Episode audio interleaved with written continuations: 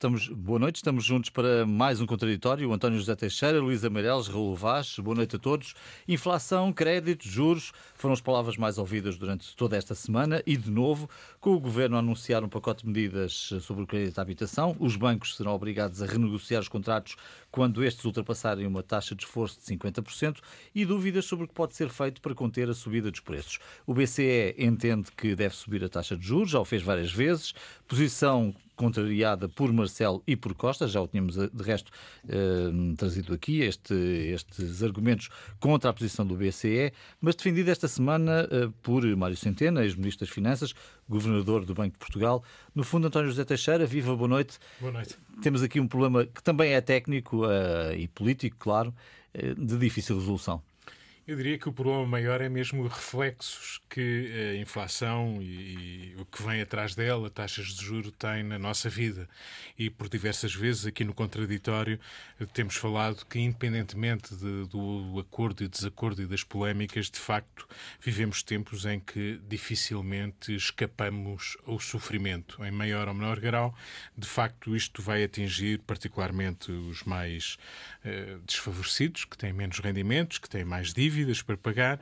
Eh, a verdade é que se fosse apenas a polémica entre o que é que acha um antigo Ministro das Finanças, agora Governador, e o Banco Central Europeu, ou o Presidente da República e o Primeiro-Ministro, digamos, com essa polémica nós passaríamos bem. Mas, infelizmente, este problema é de difícil resolução eh, mesmo do ponto de vista técnico, sem ser um especialista em economia e finanças, eh, não há propriamente uma um milagre, uma solução, uma fórmula que nos permita resolver o problema da inflação, que é o problema central que estamos a viver. Nós já sabemos que a inflação deriva da desregulação que, no fundo, vivemos muito motivada pela quebra das cadeias de abastecimento, pela guerra na Ucrânia, que, pelos problemas da energia, tudo que arrastou eh, esta crise ou estas crises. E a verdade é que se há alguma coisa que podemos dizer do ponto de vista político sobre estas divergências, e agora falando da polémica, é que no fundo cada um está a fazer o seu papel. Isto é, António Costa e Marcelo Rebelo de Sousa uh, estão a fazer o papel uh, daqueles que, preocupados com um ambiente recessivo e com reflexos que isso tem na sociedade, uh, chamam a atenção do Banco Central Europeu que tem que ter cuidado com o ritmo de subida da taxa de juros. Num nunca ouvimos nem a Marcelo Rebelo de Sousa, nem a António Costa, em Abono da Verdade, nem a Fernando Medina, eh, que se tivessem oposto à possibilidade eh, de subida das taxas. Enfim, e mesmo das taxas de juros. E mesmo que se tivessem oposto, é evidente que o Banco Central Europeu é independente e tomará as medidas que vai entender.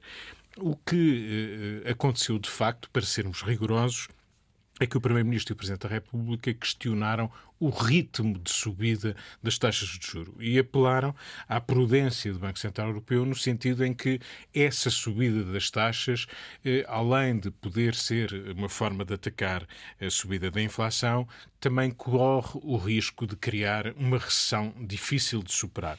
Eu julgo que o Marcelo Rebelo de Sousa chamou-lhe mesmo uma cavalgada. O galope. Ele um disse, galope. não pode ser um galope esta subida das taxas. E, portanto, esta é uma questão, eh, cada um, quando eu digo que cada um está a desempenhar o seu papel, também eh, Mário Centeno, sobretudo para aqueles que diziam que o antigo Ministro das Finanças seria um subordinado eh, de António Costa e estaria no Banco Central Europeu à mesa do Conselho de Governadores para fazer aquilo que António Costa tinha ditado. É evidente que não é assim. O Governador do Banco de Portugal e o que tem assento também no Banco Central Europeu pensa pela sua cabeça, tem um estatuto de independência que lhe permite divergir e dizer o que pensa eh, nesta matéria. E ele foi muito claro, eh, parece-me dificilmente contestável aquilo que disse. Acho que o diagnóstico na entrevista que deu ao público e depois à Bloomberg, eh, as suas preocupações e aquilo que colocou em cima da mesa, acho que é muito respeitável. Infelizmente, também ele não tem uma solução rápida e definitiva para resolver este problema. Chamou a atenção atenção, e julgo que isso é algo que devemos ter em conta e que porventura o Governo, nesta ideia de distribuir um, uma, uma quantia de dinheiro por todos, mesmo aqueles que não precisam, não sei se foi a melhor ideia, porque nós temos e vamos ter cada vez mais, e esse é o papel dos governos, não dos bancos centrais, é o papel de protegerem, sobretudo, aqueles que estão mais desprotegidos. A notícia que deste sobre as decisões do Governo ontem a propósito da taxa de esforço e das medidas que podem ajudar eh, o, os bancos também, já agora, os bancos e os devedores eh, a enfrentar os empréstimos e as dívidas. Eh, eu digo ajudar os bancos porque a questão das dívidas também é um problema que se coloca aos bancos. Portanto, claro. quando se diz que se obrigam os bancos a renegociar com os seus clientes, eh, o obrigam é muito relativo, porque qualquer cliente, como já dissemos, pode renegociar com o seu banco e o, seu, e o banco pode renegociar com o cliente.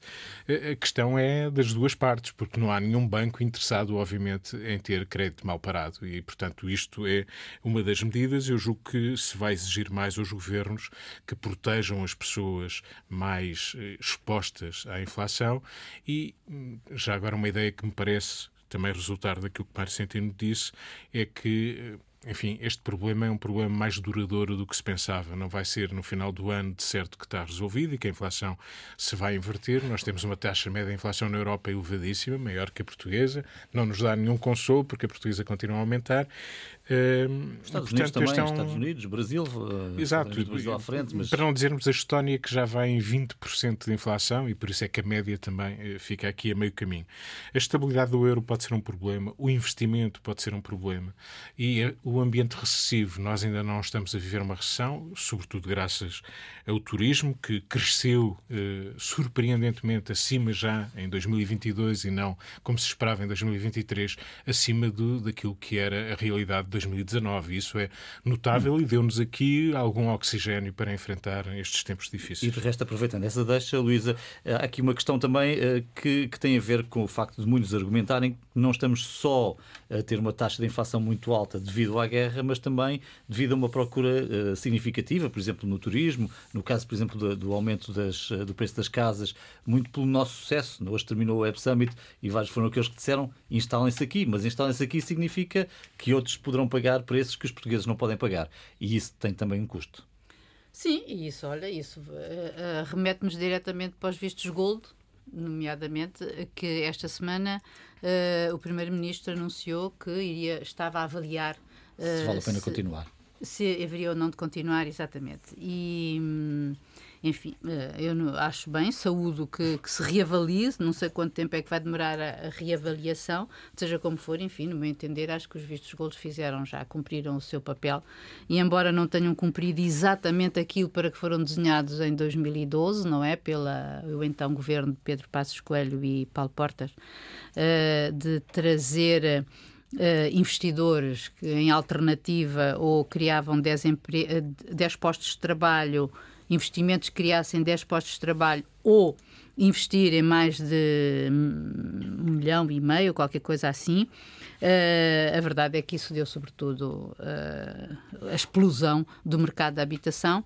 Uh, na verdade, investiu-se investiram-se, investiu-se muito e investiu-se muito na habitação, e isso também terá sido uma das principais, uma das razões, apontam os especialistas, para que efetivamente tenha sido tenha primeiro eh, tenha sido dado esse pontapé de saída, digamos assim, para o aumento das, uh, do preço das, das, das casas. casas. e que também se refletiu depois também com a lei das rendas, etc., a alteração, tudo isso. Uh, isso, uh, a economia portuguesa, apesar de tudo, tem-se mostrado resiliente, visto que ao contrário das europeias, uh, ou pelo menos não é ao contrário das europeias, tem crescido mais do que as europeias, não é? é pelo menos este, este ano, em grande parte devido ao turismo, é, um facto.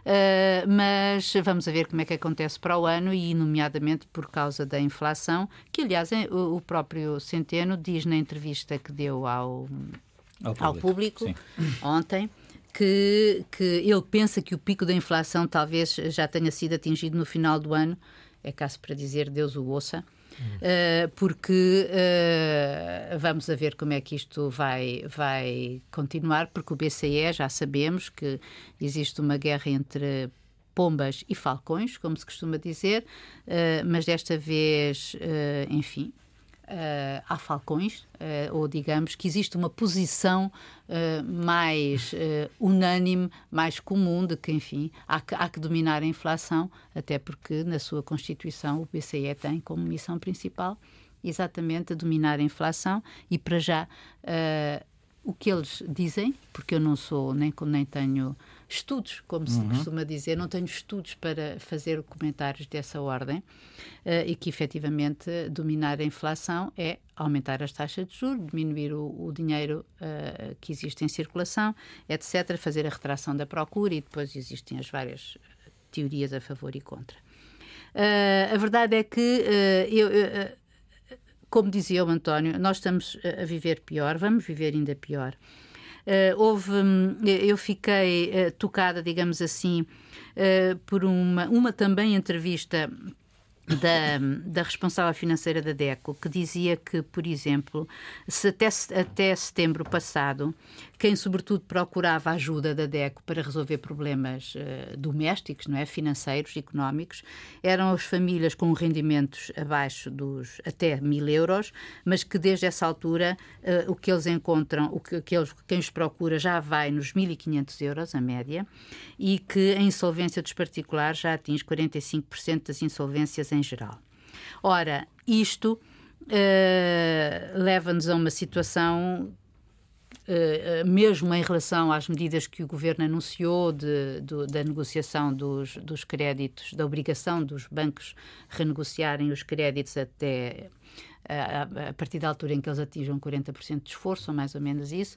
Não é só 50, aquilo... quer dizer, há três patamares, na verdade, quando se faz logo contrato serão 36%, salvo erro, depois há um segundo patamar e 50%. Exatamente. E o que acontece é que quem fez contrato lá, lá atrás, agora com o aumento das taxas de juro, eh, a taxa de esforço também subiu, não é? Exatamente. E, mas não é só o facto de ser a, cada uma das partes uh, poder fazer isso, é que mesmo que façam essa, essa, essa renegociação, Uh, muitos dos, dos, contratos já estão renegociados até, 50, até aos 50 anos, portanto, há pessoas que já vão pagar a casa de bengala, digamos uhum. assim, até aos 80 anos. E. E nós não sabemos se mesmo apesar dessa renegociação haverá condições para essas famílias terão condições de fazer esse pagamento uh, de, dessa, dessas prestações. Até porque houve quem adiasse devido à pandemia, não é? E eu só queria dizer mais uma coisa, porque isto é o nosso retrato, o retrato português, mas o retrato europeu, eu lia hoje que um, um inquérito feito pela Ipsos a nível europeu dizia que há um forte aumento da precariedade em toda a Europa e que, portanto, hum, havia uh, e que mais de 40% dos europeus já foram obrigados a pedir dinheiro emprestado para suprir as suas dificuldades económicas em casa. Hum. Portanto, isto não é só. Isto tem, uma, tem índices de precariedade, obviamente, muito maiores, sei lá, na Grécia do que na Alemanha, mas na França, Itália, Rio, uh, uh, Reino Unido, uh, estamos numa faixa de 25%, ou seja, um quarto da população. E perante isso, Raul, este é o remédio certo, este aumento das taxas de juros? Não faço a mínima ideia. Hum. Agora, eu sei uma coisa, admito que ainda seremos vivos, não sei se estaremos no contraditório ou se o contraditório ainda existirá, eh, que os portugueses dirão uh, maldito turismo. Uh, admito isso, ou seja, Sim. é o homem e a sua circunstância, o que estamos a assistir. Ortega HC tinha alguma razão, eh, dentro da filosofia, construtiva. Os vistos gold, que agora o Primeiro-Ministro uh, diz que vá de retro Satanás, e obviamente vão acabar, uh, porque deixaram de cumprir a sua função, trouxeram ao país cerca de 7 mil milhões de euros. E ninguém obrigou uh, um coreano, um americano, um francês, um italiano, um chinês a vir para cá e comprar uma casa de 500 mil euros. É preciso ser sério nestas questões. Ou seja, foram convidados. O país abriu-se porque precisava de dinheiro no tempo da Troika e o Partido Socialista, que é governo há sete anos, não acabou esse, esse convite. E, portanto, é preciso sermos sérios, ou seja, quando uh, o, o, juro do, B, do, Banco Central Europeu estava a níveis uh, negativos, ou zero, nunca vi nenhum governo da Europa a dizer ai, que vem o diabo. Pelo contrário, fizeram politicamente a rentabilidade dessa circunstância. E isso hoje convoca-nos, e eu acho que deve convocar os governos responsáveis, para uma circunstância obviamente atípica. Uh, houve a pandemia, ninguém esperava. Uh, houve uh, a guerra da Ucrânia, que também ninguém esperava, mas os governos existem para isso. Ou seja, ser governo, ser eleito em democracia, e por isso é que as democracias também estão a passar um momento uh, algo preocupante em todo o mundo, é responder em cada momento às circunstâncias de uma sociedade, mais do que uhum. isso. É prever aquilo que pode acontecer. Não estou a dizer que se previne uma, uma, uma pandemia ou uma guerra na Ucrânia. Não é isso. Mas governar é prevenir, não é remediar. E os governos europeus e, de certa forma, os governos democráticos, e obviamente eu sou um democrata e lutarei sempre pela democracia, não previnem, uh, remedeiam. Em, há muito tempo que é assim. No pós-guerra foi sempre assim. E, portanto, haveria um momento, infelizmente, que isto iria acontecer. Uh, Repare-se, muita gente diz agora o turismo, uh, os vistos gold, é tudo mau. Não, não é mau. Imaginemos como é que estava Lisboa antes dos vistos gold. Como é que estava o Porto? Uh, estavam a cair eram cidades eh, degradadas e é evidente que houve um contributo do investimento estrangeiro ou do investimento nacional para que isso acontecesse. Lisboa é uma cidade florescente, aliás, o Web Summit acaba, uh, está a acabar. Eu vim para aqui pelo Rio, que é uma viagem extraordinária, desde o Caixo e também vi uma coisa que me incomoda um pouco: sirenes, vanetes, polícias. Eu não sei se era a primeira-dama da Ucrânia, mas já, primeira-dama da Ucrânia, deixa-me agora uh, dizer uma coisa, acho uma expressão horrível. Hum. Uh, primeira-dama, sempre achei, primeira-dama de Portugal, primeira-dama de França, é como a rainha ou o rei. Acho a sacralização de um poder, não é um poder, é uma responsabilidade. Dito isto, eu penso que é importante que não se diabolize Mário Centeno. Mário Centeno é o que é. Sempre foi. E foi, obviamente, aliás, àquela noite em São Bento, já agora, estou um bocado hoje histórico, hum. história recente, uhum. àquela noite em São Bento que o Primeiro-Ministro António Costa uh, faz questão de receber o Ministro das Finanças que queria sair, ou tinha questionado o seu poder dentro do governo, e há paz na terra entre os dois homens, ou seja, o Primeiro-Ministro e Mário Centeno. Mário Centeno é fruto da sua capacidade, eu gosto de Mário Centeno já agora, uh, e acho que tem feito um papel fundamental uh, para a economia e para a sociedade portuguesa, em qualquer circunstância, enquanto Ministro das Finanças, enquanto Governador do Banco de Portugal, e esta coisa de dizer, não, o Governador de Portugal, o troglodita de serviço, não é? uh, André Ventura, vestas a dizer: não, isto, há um choque in, in, incontornável. Como é que o governador de Portugal pode ser, continuar a ser governador de Portugal? Tem que ser demitido, tem que ser, vai de retro Satanás.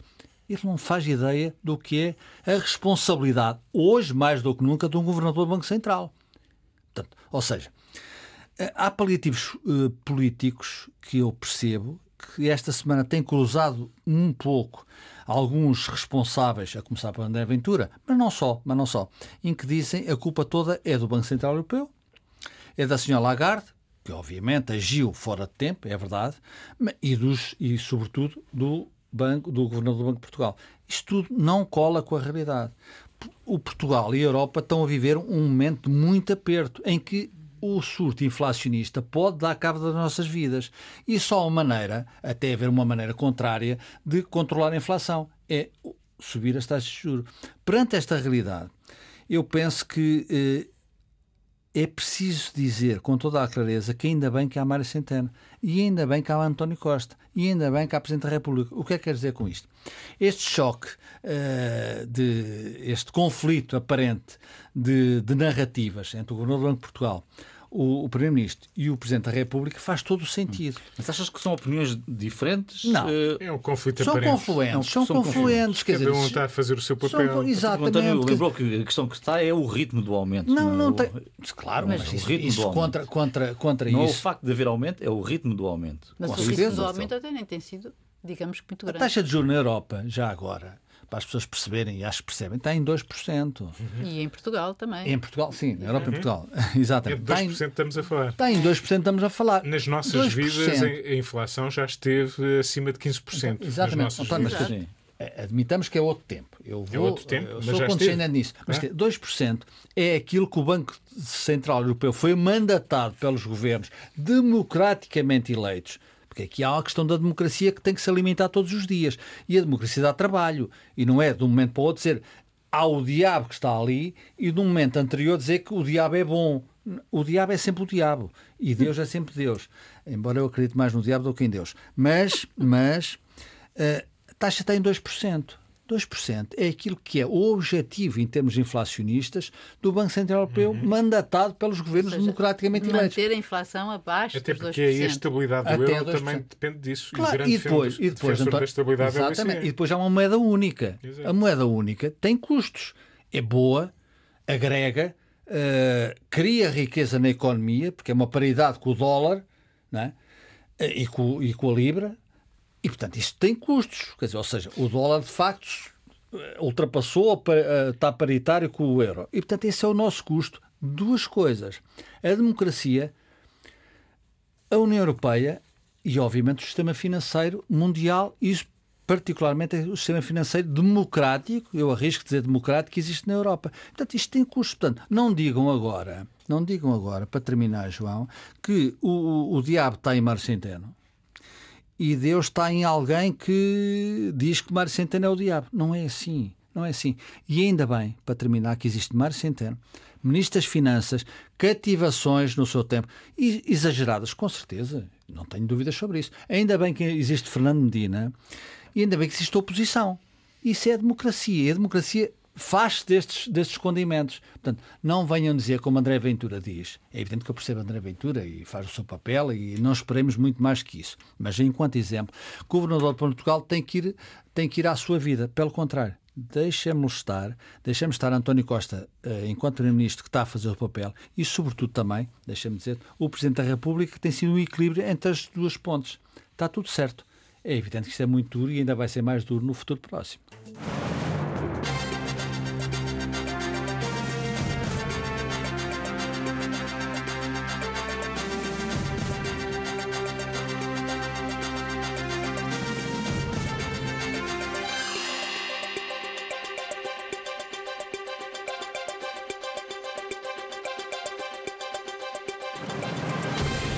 Bem-vindos à segunda parte deste contraditório. Tínhamos prometido aqui falar uh, do Brasil esta semana. Lula ganhou 50-49. São 2 milhões de votos que separam o presidente eleito do candidato derrotado, mas são 2 milhões de votos sobre 120 milhões, que uh, foi o número de pessoas que votaram no Brasil. Fica um país, António, partido em dois, como se tem visto estes últimos dias.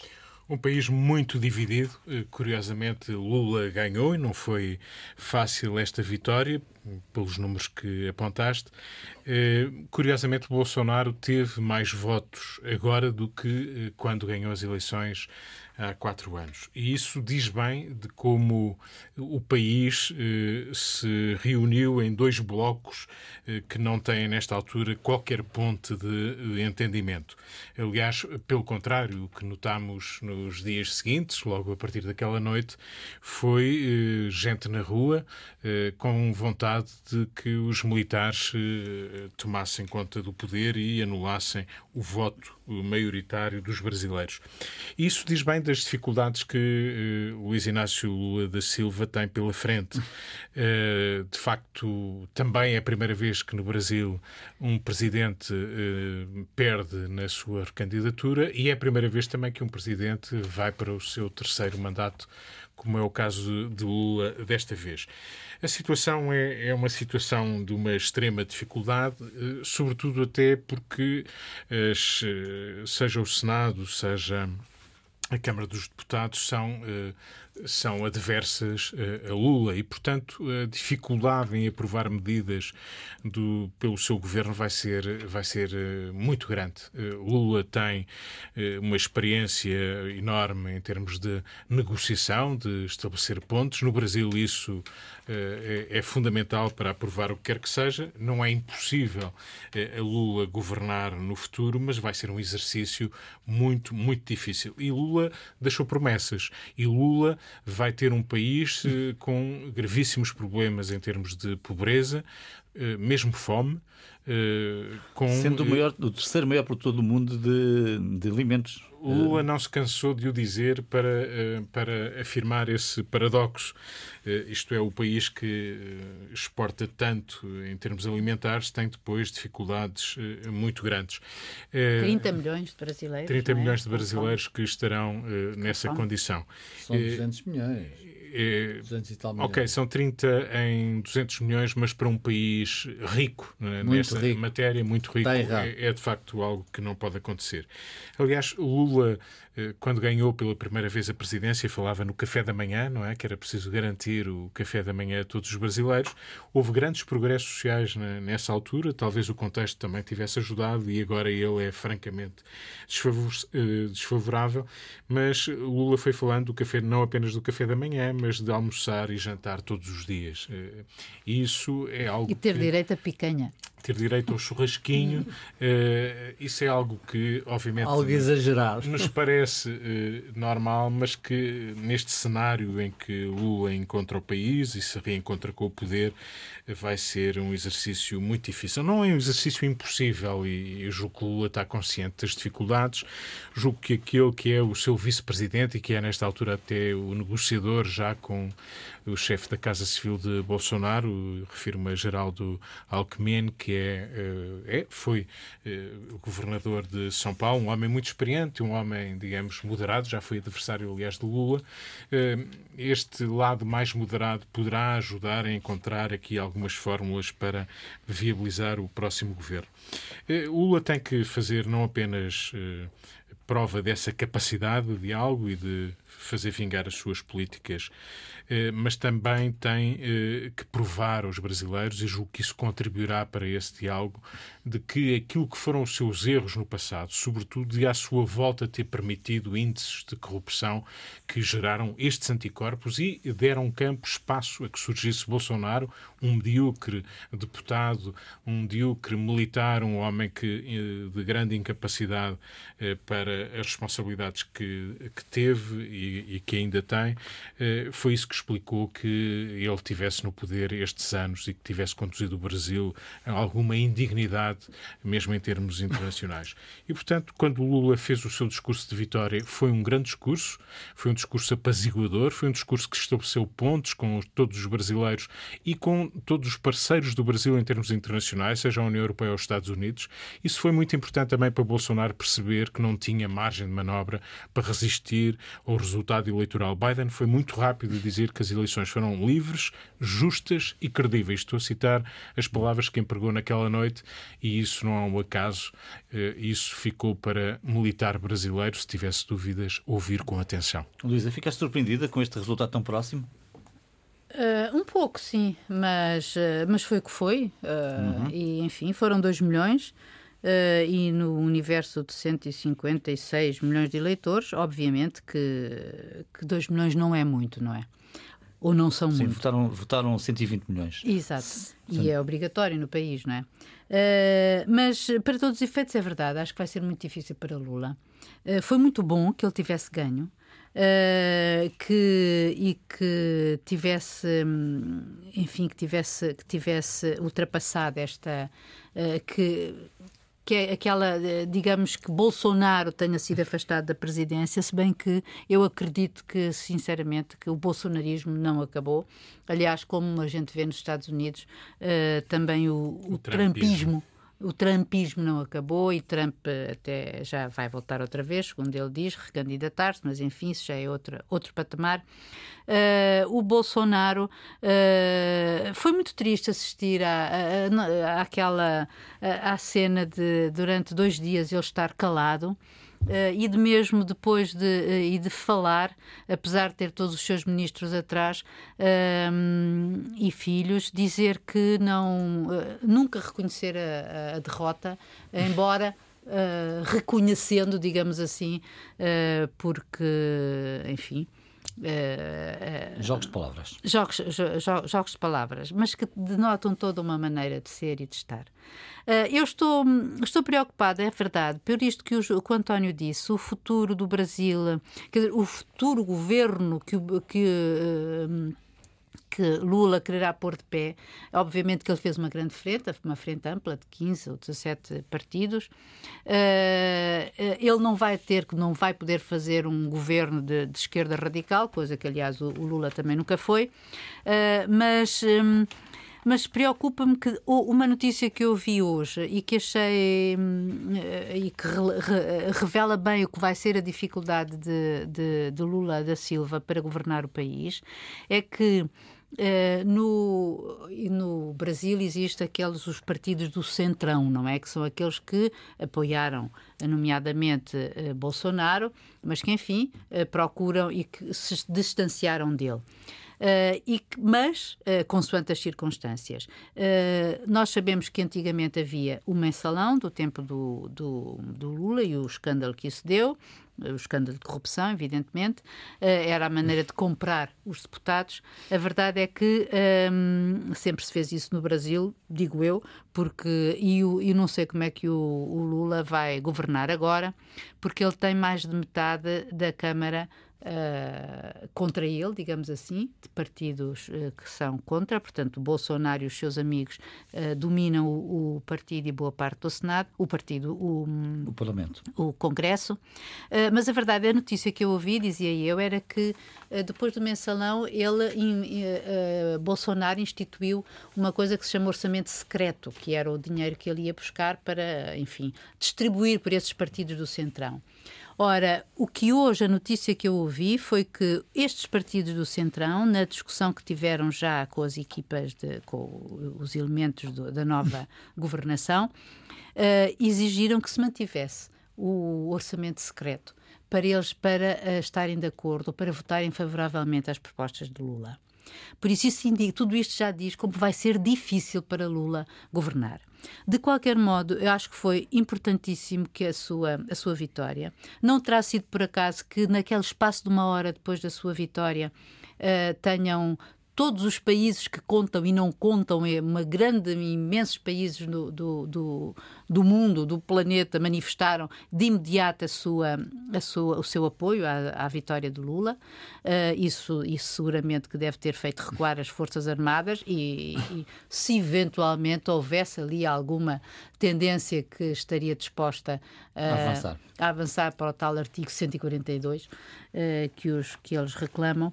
E, e acho que isto, uh, o facto de Lula ter sido convidado a ir agora à COP27, né, que começa no dia 6, uh, que é a do ambiente, Uh, contra a grande conferência do Egito sobre as alterações climáticas, vai ser, mesmo antes de ser presidente, ele já vai poder fazer. Um, concretizar algumas das suas promessas, nomeadamente em relação à Amazónia, que é uma questão fundamental para o mundo inteiro também. Marcelo anunciou há pouco no fim da Web Summit que estará no Brasil uh, brevemente, no início do próximo ano, uh, mas enfim, concentremos nos resultados, Raul.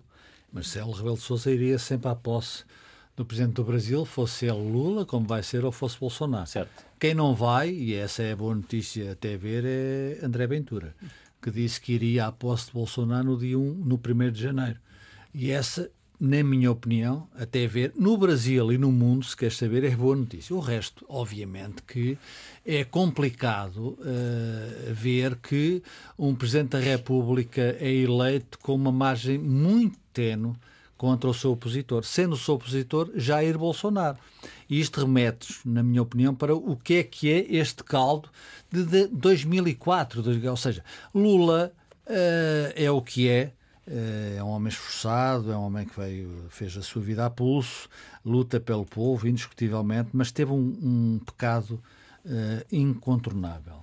Foi fazer de conta que não via, ou foi cúmplice, melhor dizendo, do que o, o, o poder no Brasil, liderado por ele, estava a roubar ao povo. Isso é preciso com todas as letras, não tenhamos ilusões. O mensalão é a compra de deputados. Imagina o que é isto numa democracia. Ou seja, eu não estou a defender Bolsonaro. Bolsonaro é o que é, e, e, obviamente teve dois dias para tratar da vidinha, já tem casa, carro, advogados, uh, portanto, está tudo resolvido para Bolsonaro. Não sei se o bolsonarismo será futuro ou não. O que me interessa é o presente. E o presente é Lula da Silva ser eleito pela terceira vez nas condições em que é eleito. Isso remete-nos para uma democracia.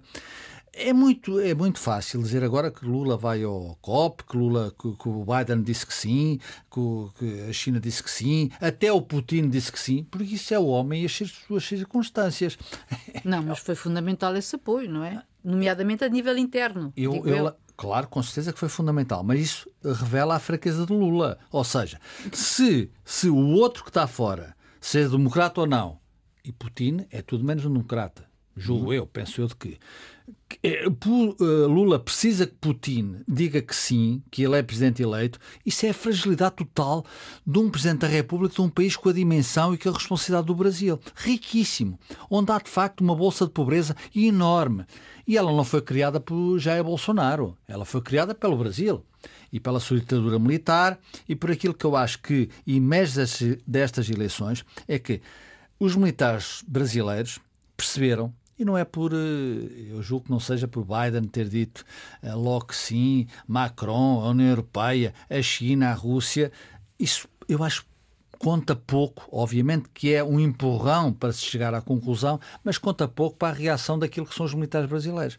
O país Brasil vive uh, numa situação imensamente complicada e isso não é culpa só, não é só culpa de um troglodita que governou o Brasil nos últimos quatro anos é culpa de um Presidente da República e de um partido que é o PT que teve um comportamento inadmissível durante 12 anos no Brasil. Portanto, isso é preciso dizer com toda a clareza. Não, não, não, não, vamos, não vamos agora levar Lula uh, uh, levar Lula aos pinkers. Aos pinkers só Mas porque digamos ele... que essa não é a questão principal. Ah, essa é a questão assim, principal não. do Brasil. Isso é estás a, também estás a, a distorcer um pouco a, a, vitória do Lula ou o papel do PT. Quer dizer, o, o resultado da situação do Brasil hoje não é por culpa de 12 anos de governação do PT. Acho que esses 12 anos que foram, nomeadamente em termos de corrupção, uh, foram desastrosos, sobretudo foi para a esquerda brasileira, que uh, desapareceu. eu não penso não é? que seja para a esquerda acho, brasileira. Acho, acho que sobretudo foi penso isso. que seja para a democracia brasileira. Também, eu também. Não, eu, não, eu não divido a democracia entre esquerda e direita. Eu, para a democracia, é... só há uma. É o respeito pelo próximo,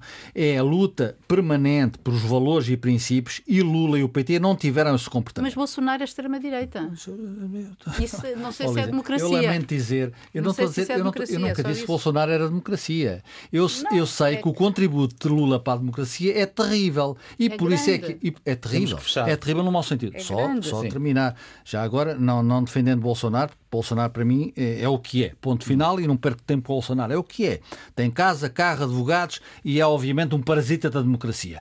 Lula tem outra responsabilidade e não foi capaz, durante 12 anos, de ser estar à altura dessa responsabilidade. E o resultado é este. O resultado é um... foi durante oito e depois foi a Dilma.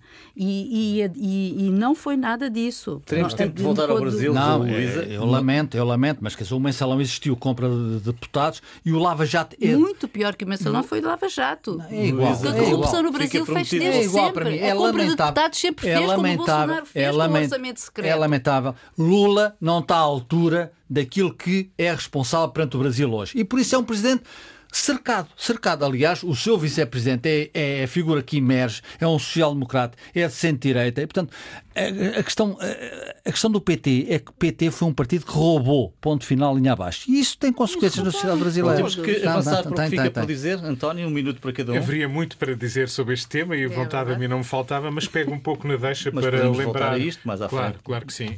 Um, para lembrar uma frase, que é uma frase batida, como diria uh, Sérgio Godinho, uh, e é uma frase que já esteve na boca de muita gente, mas que Marcelo utilizou ontem, Marcelo Rebelo de Sousa, para dizer que a democracia precisa de ser cuidada. Cuidada no Brasil, eh, onde apesar de tudo ela resistiu, e convém dizer isso quando Lula ganhou Bolsonaro em eleições livres ou quando Biden ganhou a Trump em eleições livres. Trump já apareceu hoje a dizer que eh, ganhou as eleições por muito mais votos do que tinha ganho da primeira vez, tinha ganhado da primeira vez, o que é extraordinário que ainda uhum. hoje, dois anos depois, ele diga o que diz. Mas isso dava também para outra conversa, eu lembro esta frase apenas para ligar eh, àquilo que são os sinais do tempo que atravessamos e que não são muito, eh, não são muito propícios à democracia. Por um lado, Elon Musk tomou conta do Twitter e eh, tomou logo grandes decisões, despedir pessoas, foi a sua grande decisão. A pensar em ganhar mais dinheiro, vai tirar filtros.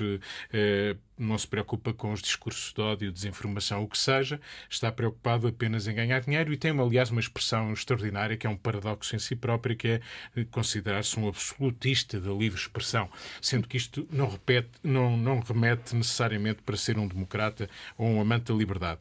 E talvez também por isso já chegamos ao ponto no Parlamento francês, se calhar eh, no Parlamento português essa situação eh, também hum, porventura já não nos vai surpreender tanto. Mas já ocorreu suspenso, com a Joacine? Eh, em que foi suspenso, é verdade, foi suspenso um deputado que eh, ousou eh, dizer perante eh, a intervenção de um colega eh, da França, da, do Partido da França Insubmissa, que, um negro, que estava uh, preocupado com os barcos de refugiados, a dizer vai para a África. Uh, pela primeira vez desde 1958 ele foi suspenso, é um deputado suspenso uh, e penalizado e reprovado e censurado no Parlamento francês. Luísa, o que fica por dizer? Parece ser a mesma cartilha.